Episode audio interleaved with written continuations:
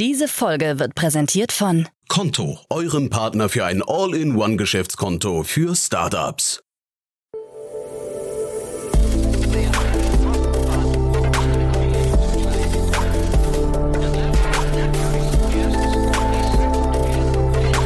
Startup Insider Daily. Investments und Exits. Hallo und herzlich willkommen zurück zu Startup Insider Daily, jetzt in unserer Vormittagsausgabe mit der Rubrik Investments und Exits. In dieser Rubrik laden wir täglich einen Experten aus der VC-Szene ein, um gemeinsam interessante Finanzierungsrunden und Exits zu besprechen. Heute begrüßen wir Enrico Mellis. Er ist Principal bei Lakestar und es geht um das Unternehmen De facto und eine 15 Millionen Euro Finanzierungsrunde. De facto ist eine API-First B2B-Kreditplattform. Was genau dahinter steckt, das erfahrt ihr gleich. Jetzt folgen noch kurz die Verbraucherhinweise und dann geht es auch schon los mit dem Gespräch.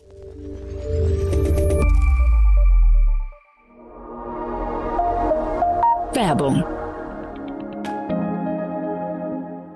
Startups und Scale-ups brennen für ihre Geschäftsideen und möchten am liebsten alle Projekte gleichzeitig umsetzen. Erfolgreiches Wachstum funktioniert aber nur mit der richtigen Liquiditätsplanung. Sie ist unerlässlich, um Aufwärts- und Abwärtstrends rechtzeitig zu erkennen. Gründerinnen und Gründer können so entscheiden, ob weitere MitarbeiterInnen eingestellt oder Investitionen getätigt werden müssen. Agicap ist die Cashflow-Software für CEOs, CFOs und Finanzverantwortliche, um die Liquiditätsplanung zu automatisieren und die richtigen Entscheidungen für den Unternehmenserfolg zu treffen.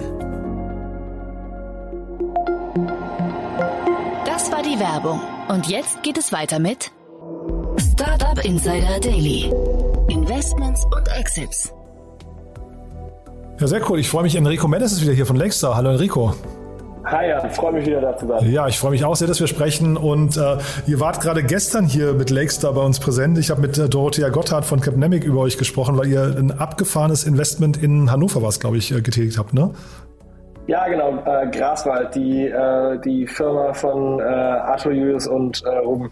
Und da musst du vielleicht nochmal aus deiner Sicht, weil ich, ich hatte so ein paar Fragezeichen dran gemacht an die Marktgröße. Ich, ich habe was gelesen mit 3D-Modelle für Bioverse-Modelle fürs Metaverse. Und da habe ich schon gedacht, boah, will man darauf setzen? Dann kam so nach und nach raus, es geht aber auch um Film und so weiter. Das macht dann schon mehr Sinn. Aber diesen Markt, wie hat man sich den vorzustellen? Genau, also in erster Linie sollte man das erstmal als den Markt für Digital, ähm, Digital 3D Assets betrachten. Ne? Und äh, gerade was, äh, gerade bei Pflanzen, das ist ja sozusagen, oder, oder Naturobjekten, äh, die sind typischerweise hochkomplex. Die sind nicht so simpel wie äh, ein, ein, Haus, was ja in erster Linie mal ein Quader ist sozusagen, ähm, sondern die sind eben hochkomplex und die darzustellen und die auch realistisch darzustellen, ist eins der großen ähm, 3D-Design-Probleme. Ne? Und ähm, in einem Markt, in dem sowohl in Film als auch aber auch in Videogames als auch, und das ist sozusagen der dritte Wachstumsvektor, äh, das Metaverse, äh, wo es zu, zunehmend wichtig wird, diese 3D-Assets eben scalably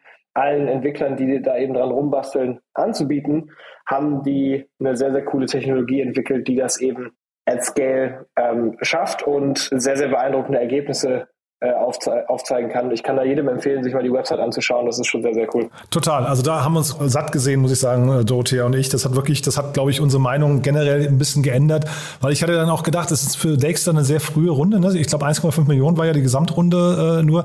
Da habe ich mich gefragt, wie, wie kommt ihr an so einen Deal? Sind die auf euch zugekommen oder seid ihr im Sourcing so gut, dass ihr sowas findet? Ähm, die Antwort ist natürlich letzteres. so Steilvorlage, ne? Ja, genau.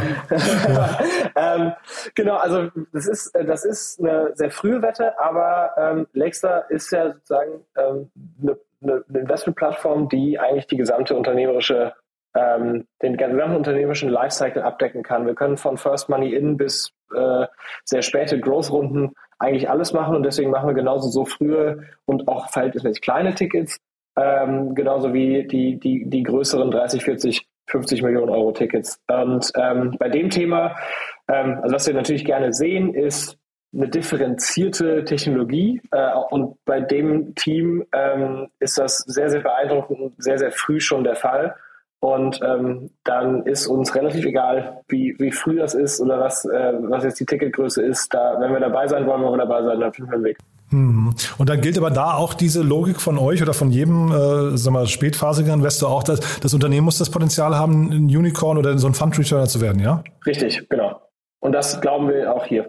Ja, spannend. Also, ja, wie gesagt, soll jemand, jeder mal drauf gucken. Ich, ich konnte diesen Markt, wie gesagt, gar nicht greifen, aber ich fand die, die Bilder, die ich gesehen habe, und dann hat Dorothea auch noch erzählt, dass sie ja mit Biologen zusammenarbeiten, die dann die ganzen äh, Blätter quasi nochmal, ich weiß nicht, oder die, die Strukturen oder so prüfen auf, auf ihre Echtheit hin, wenn man so nennen darf. Ja, das klang irgendwie alles sehr, sehr abgefahren, finde ich. Ja. Ja, das ist, es ist auf jeden Fall ein sehr, sehr interessanter Deal in einer der Art, die man nicht äh, jederzeit sieht. Mhm, sehr cool. Und dann lass uns mal das als Brücke nehmen zu dem Thema, was du eigentlich mitgebracht hast. Ne? Das klingt ja auch, nach, also ich will jetzt nicht sagen nach einem Deal, den man sonst nicht, in, äh, nicht jeden Tag sieht, aber es ist auch eine abgefahrene Methode oder ein abgefahrenes äh, Thema, finde ich. Ne? Genau, äh, wir wollen heute sprechen über De facto. Das ist ähm, eine Company aus Frankreich, die gerade von Northzone ähm, äh, Geld eingesammelt hat. Äh, 15 Millionen war jetzt diese Runde Euro. Da waren aber auch schon vorher ähm, Global Founders Capital, äh, GFC und, ähm, und Headline äh, schon investiert. Das ist ein sehr, sehr spannendes Thema. Ähm, Stichwort heißt hier Embedded Lending. Ich glaube, für also viele der Zuhörer werden das schon kennen, aber Embedded Lending ist sozusagen ein Teil von Embedded Finance und Embedded Finance ist ja eins der, ähm, der ganz großen Buzzwords äh, der, der, letzten, der, der letzten Jahre gewesen. Ähm, vielleicht einfach nur um das kurz einzuordnen, ne, worum geht's? Dass ähm, das Produktportfolio von Banken wird zunehmend aufgebrochen und eben dadurch, dass ähm, und, und sozusagen von Technologieplayern in einem technologischen Umfeld sozusagen angeboten. Ne? Und ähm, da geht es eben um Dinge wie Payments, ein, groß, ein super Beispiel ist, ist Stripe, aber eben auch immer weiter den, den, den, den Bankenproduktkatalog runter zu Lending und äh, Financing und bis hin zu Payroll und solchen Geschichten. Wie, wie guckt ihr denn auf die Bankenlandschaft? Äh, ist, das ein, ist das ein Markt, an den ihr noch glaubt? Also jetzt nicht die Neobanken, sondern die traditionellen Banken oder sagst du einfach, das ist ein Auslaufmodell, die werden einfach verschwinden? Genau, also wie du schon sagtest, ne, die Neobanken da jetzt mal ausgenommen, wir sind ja auch Investoren bei Revolut, ähm, aber wir schauen uns das natürlich schon an mit einem Hinblick auf, was werden die eigentlich in Zukunft noch machen? Und die, ich glaube, sozusagen die These des Marktes geht schon ein bisschen in die Richtung, dass die Banken immer weiter removed sind von ihrem eigentlichen Endkunden, ne? weil, der, weil die Distribution dieser, dieser Produkte und Embedded Lending oder Embedded Finance ist eben ähm, sozusagen der Auswuchs dessen.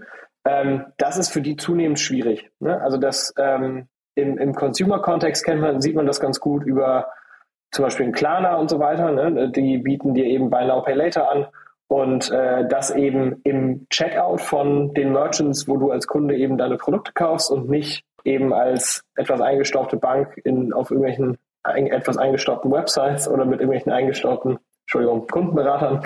Ähm, aber genau, ähm, das, das kann eben noch, ähm, das kann eben noch weitergehen. Ne? Und jetzt de facto ist ein Beispiel dafür, dass das eben auch im B2B äh, SME-Lending-Bereich der Fall sein wird. Die These von de facto ist eben, dass mit zunehmender Markt Marktpenetration von Marketplaces und E-Commerce ähm, Marketplaces und sozusagen online, dem Online-Handelsumfeld für SMBs, was sich eben verändert, die das Embedding dieser Fintech-Produkte dabei helfen kann, den Marktplätzen dabei helfen kann, ihre, ihre GMV, also ihren Gross Merchandising Value äh, zu steigern, sprich den Traffic über ihre Plattform zu steigern und den SMEs dabei helfen kann, eben ähm, erfolgreicher ihr Geschäft zu managen über diese Marketplaces. Also sprich, das, das Modell funktioniert wie ein Win-Win eigentlich für alle Beteiligten.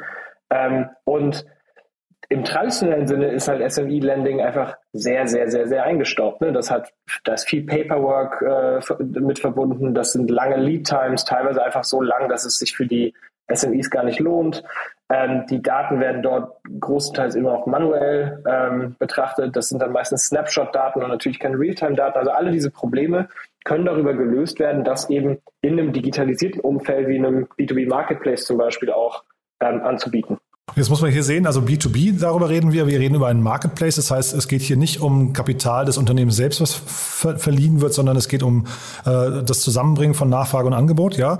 Ähm, und dann reden wir über einen API-First-Ansatz. Und das bedeutet quasi, das ist das, was du gerade mit Integration meinst. Also es geht jetzt nicht darum, diese Plattform in andere ähm, was nicht Distributionskanäle dann nochmal zu treiben, sondern es, man, man dockt sich an die, an die äh, Unternehmen, die einen Kredit brauchen, ran, ja? Genau, also das, es gibt ja sozusagen verschiedene Finanz neue Finanzierungsmodelle. Ne? Und das, was, glaube ich, viele schon kennen und das auch schon bekannt ist, ähm, da haben wir auch eins im Portfolio, die heißen Uncapped, aber es gibt eben auch noch zum Beispiel Pipe in den USA oder äh, Recap, äh, die ja von Project A und ähm, Felix äh, Capital eingesammelt Mit denen wollte ich die gerade vergleichen, ne? Genau. Mhm. Genau, was, was, was die machen, ist sozusagen Revenue-Based äh, Financing. Wenn du eben dein, ähm, dein Revenue als, als, als Finanzierungsgrundlage nutzen willst, bieten die dir die Möglichkeit, anders zu tun. Und da gibt es auch wieder unterschiedliche Modelle. Es gibt die, die machen das aufs eigene Balance Sheet, die raisen also selber sozusagen Debt von Debt-Providern und machen dann selber diese, finden dann selber die Entscheidung und das richtige Pricing und bieten das direkt an. Es gibt aber auch die, Pipe und Recap mal als Beispiel, die machen das als Marketplace. Ne? Die sagen also auf der einen Seite, oder das ist zumindest die, die Vision, ne? auf der einen Seite bieten wir allen Ländern die Möglichkeit, äh, Zugang zu finden zu denen, die eben dieses Kapital brauchen. Und der Preis und so weiter, der definiert sich eben, und die, also die Terms im weiteren Sinne definieren sich selber, wie eben in einem Marketplace über Supply und Demand ähm, äh, Equilibrium sozusagen. Und das ist mal die, das ist sozusagen das eine Modell. Ne? Das ist sozusagen fein, modernere Form von Financing. Da gilt auch, ne, wenn, wer die Daten von den ähm, von den Unternehmen, die Geld ähm, äh, oder Financing einsammeln wollen, besser lesen kann, die besser interpretieren kann, da halt eben sicherer entscheiden kann, ob da jemand kreditwürdig ist oder nicht. Der wird am Ende die besseren Rates anbieten können und ähm, im, im Markt gewinnen. Und jetzt einmal eine Ebene weitergedacht ist eben de facto, die sich in Marketplaces einbauen sozusagen und innerhalb dieser Environments das eben, wie du sagst, API-basiert ähm, machen. Das ist nochmal ein anderer Ansatz. Man ist also davon abhängig, die de facto Wette ist eben davon abhängig, dass der Markt für diese Transaktion groß genug ist, um eine große Company zu bauen. Ich glaube, das ist der Fall. Ich glaube auch, das ist ein wachsender Markt. Mehr und mehr B2B-Transactions oder SME-Transactions ähm, ist ja eigentlich unabhängig jetzt erstmal davon, wer der Kunde ist, aber ähm, mehr und mehr davon finden eben über Marketplaces statt oder äh, E-Commerce um, in, in einem E-Commerce-Umfeld, was ähnlich funktioniert wie Marketplaces. Und wenn man an diesen Trend glaubt, dann macht ein Investment in eine Company wie de facto absolut Sinn. Und ähm, es gibt ja auch schon Beispiele dafür, dass das schon passiert. Ne? Also Amazon, äh, Amazon hat ein eigenes Business Loan äh, Department, die machen das mit in der Partnerschaft mit ähm, Goldman Sachs und der Bank of America zum Beispiel, mit der ING in Deutschland. Ähm, Shopify macht das hauptsächlich direkt ne, für, deren, für deren Merchants. PayPal ist der, ich glaube, in den USA der größte Non-Bank-Länder. Ja, also die machen, die bieten auch Business Loans an und Working Capital Financing. Sogar eBay macht das. Ne? Also die, auch die großen Plattformen haben das selber gebaut. Das ist aber sehr, sehr schwierig. Und für die Plattformen, die es eben nicht selber bauen, wollen, können und müssen, ist eben de facto jetzt eine sehr, sehr gute Anlaufstelle, um das eben zu ermöglichen. Hm. Ich finde das faszinierend, dir zuzuhören, äh, Enrico, muss ich sagen, weil man merkt, du bist da schon extrem tief drin. Ich frage mich jetzt gerade, wie lange braucht man denn oder wie, wie, wie schafft man es überhaupt, da bestimmte Thesen in so einem Markt zu entwickeln? Kommt das dann durch die Gründer, die die ganze Zeit bei euch pitchen und sagen, wir haben hier, wir sehen hier eine Möglichkeit der Weiterentwicklung des Marktes? Weil es gab ja auch mal sowas wie Lendico und sowas, ne? Also das ist ja quasi so vielleicht noch eins davor. Ähm, und man sieht ja jetzt eben quasi wie so eine Zwiebel, die sich die ganze Zeit schält. Und ich frage mich gerade, wie durchdringt man diese Zwiebel, Zwiebel weit genug?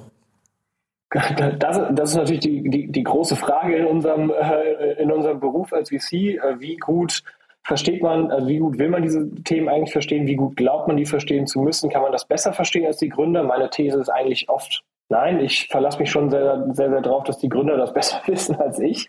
Ähm, aber ich versuche natürlich für mich ein mentales Modell zu bauen, wie entwickelt sich so ein Markt und wie, wie strukturiert er sich und wie bewegen sich eben ähm, die Modelle oder wie entwickeln sich die Modelle über die Zeit. Ne? Das ist im äh, ganz abstrakten Sinne ist das ja ein Unbundling von ähm, also sozusagen eine Entbündelung von ähm, Fintech-Produkten. Ne? Die Bank hat das typischerweise gebündelt an, angeboten, aber dadurch, dass eben sich die, die gesamte Geschäftslandschaft ändert und eben viele Transaktionen digital ähm, vor sich gehen und dort eben auch Real-Time-Daten gesammelt werden über diesen Markt, lässt es sich eigentlich besser ent, sozusagen entbündeln ne, und dann eben in Einzelteilen anbieten. Und Stripe, Stripe hat das zum Beispiel für Payments gemacht und de facto will das eben für Lending innerhalb von Marketplaces machen. Uncapped macht das, äh, also Uncapped aus dem Lexware-Portfolio macht das eben für Revenue-Based Financing. Ähm, für in erster Linie mal E-Commerce und D2C-Brands äh, im direkten Sinne. Ne? Recap macht das für SaaS-Businesses, die auch nochmal ein bisschen anders funktionieren, auch im direkten Sinne. Und du merkst also für alle diese unterschiedlichen ähm, Gegebenheiten sozusagen gibt es unterschiedliche Modelle. Und das zu verstehen, also wir, Lakes hat ein eigenes Fintech-Team, ähm, da wir betreiben natürlich sehr, sehr viel Arbeit, Research, ähm, wir fragen unser Netzwerk, ne? also wir, wir haben natürlich ein Netzwerk äh, auch in die traditionelle Bankenindustrie, in, ähm, zu Gründern, die in dem Space arbeiten. Also wir versuchen sozusagen Meinungen 360 Grad einzusammeln ne, und äh, Expertenmeinungen dazu, damit wir eben nicht alles selber wissen müssen, sondern eher wissen, wen wir anrufen, wenn es darum geht, das mal äh, im Detail rauszufinden. Aber wie du schon richtig sagst, über die Zeit, wenn man ne, mit Hunderten oder Tausenden äh, Gründern pro Jahr spricht, entsteht auch sehr, sehr, ähm, also entsteht dadurch auch ein Bild davon, wie sich eigentlich der Markt gerade entwickelt. Wo gehen die Top-Gründer eigentlich drauf? Ne? Also wenn ich, wenn ich sehe, mehr und mehr super starke Gründer gehen in Embedded Lending oder in, in Embedded Fintech, dann merke ich, okay, da haben sehr, sehr, sehr, sehr viel klügere Leute als ich sich überlegt, da, da ist eine große Opportunity und dann fange ich dort an, auch tiefer zu bohren. Mhm. Ja, und aber dieses Thema API First ist ja eine Sache, die jetzt irgendwie in den letzten Jahren erst aufgekommen ist, oder? Das ist jetzt noch kein, also, und ich meine, man muss ja erstmal daran glauben, dass das jetzt quasi der, der neue Trend wird. Ne? Ich hatte ja auch von euch mal ähm, den Max, hieß er, glaube ich, von Lemon Markets hier, ne? das war ja auch ein API, ja genau, ne? Also man, man, man sieht, dass das bei euch scheinbar so eine Wette ist, die ihr dann äh, da am Laufen habt, ne? Genau, also API First ist ja sozusagen eine ähm, eine Erklärung dazu, wie funktioniert ein Geschäftsmodell fast eher, ne, als sozusagen, welches Problem wird gelöst. Die API ist ja sozusagen der, der, ähm, der, der Weg, wie man ein Problem lösen kann. Und was braucht es dafür, dass ein API-First-Business funktioniert? Du brauchst natürlich erstmal ein digitales Umfeld, in dem Daten eben durch APIs äh, transportiert werden können. Ne? Und deswegen kommt das jetzt, weil erst jetzt sozusagen über die Zeit, ne, dadurch, dass E-Commerce immer sozusagen eigentlich auf, auf, immer noch auf dem Vormarsch ist, ne, dass B2B-Marketplaces funktionieren ähm, und dass mehr und mehr ähm, Prozesse digitalisiert werden. Also überhaupt mal der Digitalisierungsgrad auch von SMEs ist ja gestiegen, bietet sich eben an, dass sich diese unterschiedlichen Systeme direkt über APIs austauschen und nicht sozusagen jemand das Telefon in die Hand nehmen muss, anrufen muss und fragen muss, kann ich hier mal ähm, mein Working Capital von euch einholen. Ne? Und deswegen ist das eben so ein großer Trend, aber das ist sozusagen eher sozusagen die unterliegende Technologie.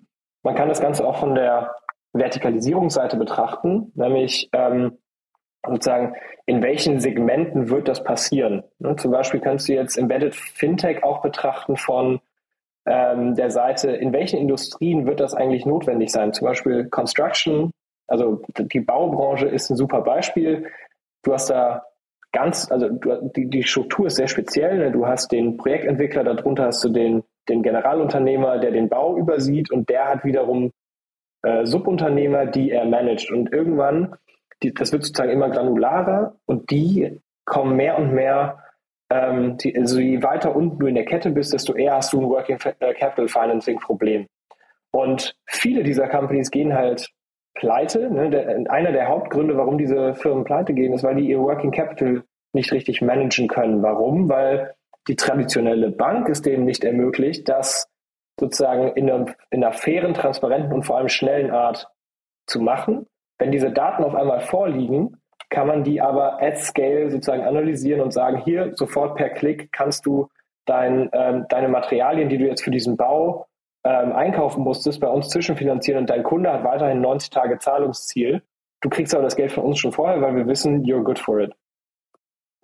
Und so, so schauen wir dann sozusagen von zwei Seiten drauf. Einmal auf der, von der horizontalen Seite, das ist der, das der Technologie-Angle, der das ermöglicht, und einmal von der sozusagen vertikalen Industrieseite. Wo macht das eigentlich Sinn und wo wird das dann passieren? Mhm. Und vielleicht in dem Kontext nochmal API First. Äh, wir reden jetzt hier über B2B, ja. Ähm, und ich frage mich gerade, du hast ja bei, bei den, von den Banken auch gesprochen, ist das nicht eigentlich eine Sache, wo man, wir kennen ja dieses Modell B2B2C, ne, dass man eben quasi über einen Intermediär, wenn man so möchte, an die Endkunden rankommt. Aber müsste man in solchen Fällen bei API First nicht sogar auch B2B2B-Plattformen sehen, dass man also quasi jemanden, der viele Kundenzugänge hat, ähm, äh, also selbst, selbst hat, den benutzt, um dann quasi so ein Modell noch weiter auszurollen? Genau, also das, das ist ja auch de facto eigentlich das, ähm, letztlich das, was bei de facto passiert. Ne? Die, die setzen sich ja in ein, ähm, der, die haben ja sozusagen einen dreiseitigen Marktplatz. Einmal setzen die sich in der Mitte in ihre in ihren Distributionsweg rein. Ne? Das ist ja der Marketplace.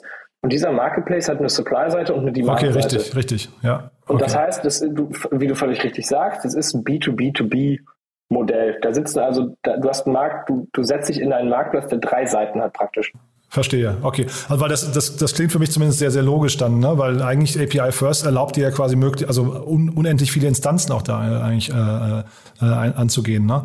Und sagen wir noch eine kurze andere Frage, das kann auch eine blöde Frage sein, aber du hast ja gerade vom Bundling gesprochen ne? ähm, vorhin und ähm, Gibt es eigentlich aus eurer Sicht, also äh, ich glaube Andresen Horowitz war das, ne? oder Marc Andresen, der gesagt hat, es gibt im Prinzip nur Bundling und Unbundling, diese beiden Tendenzen. Ne? Und äh, mhm. man hat ja bei Startups immer dieses, man geht sehr lean rein, sehr spitz rein in einen Markt und fängt dann an, sich weiter aufzubauen mit weiteren Features, weiteren äh, äh, Geschäftsmodellen.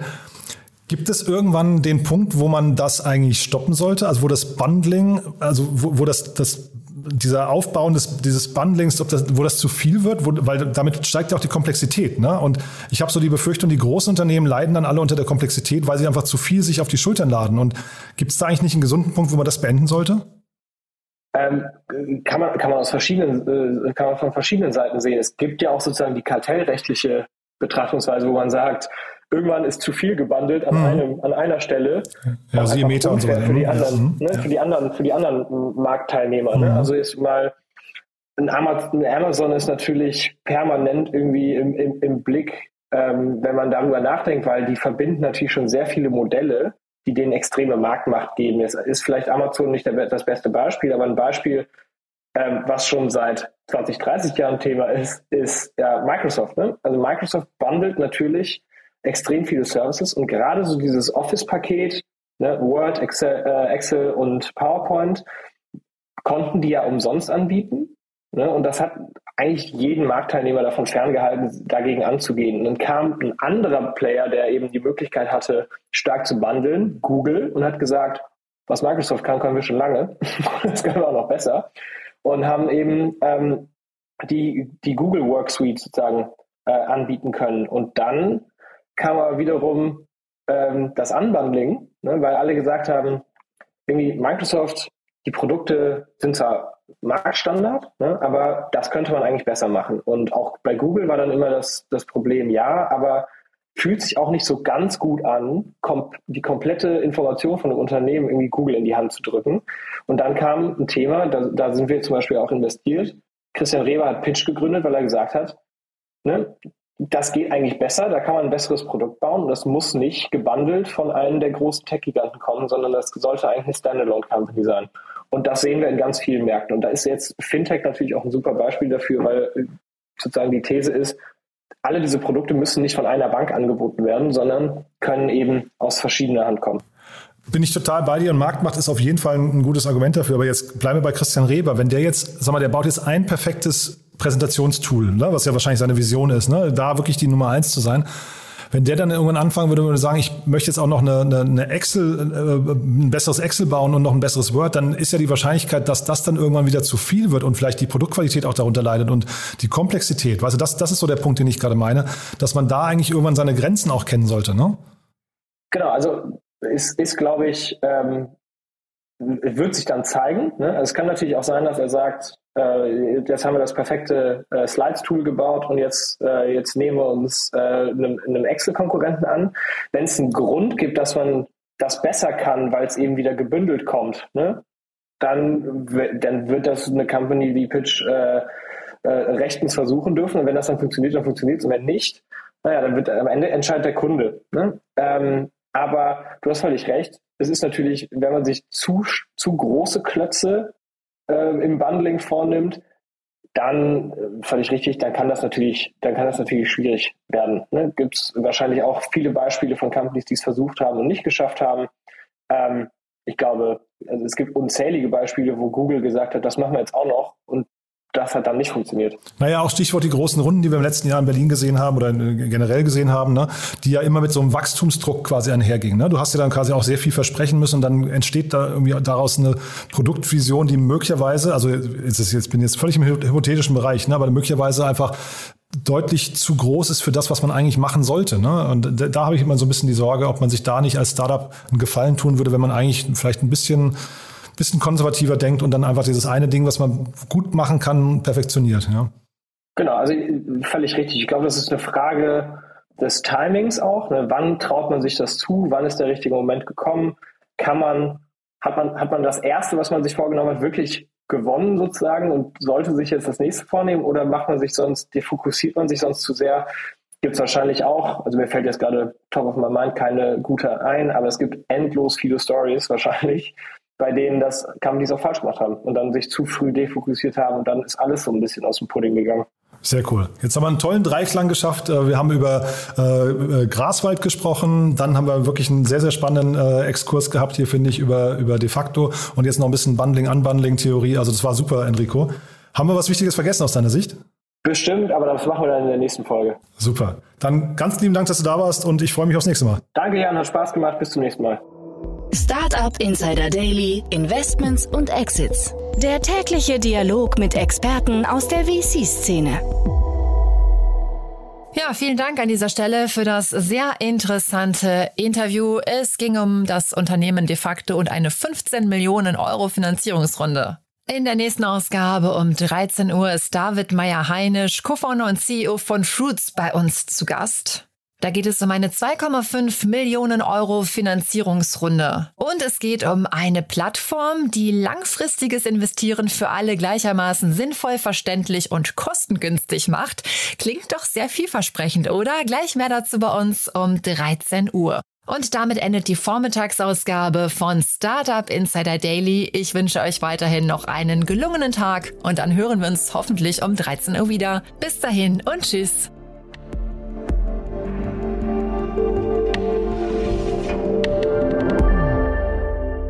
Diese Folge wurde präsentiert von Konto, eurem Partner für ein All-in-One-Geschäftskonto für Startups. Konto hilft Gründerinnen und Gründern in nur 72 Stunden für das Handelsregister bereit zu sein. Teste Konto drei Monate kostenlos mit dem Code Startup Insider. Mehr Infos gibt es unter konto.de. Konto schreibt sich übrigens Q-O-N-T-O.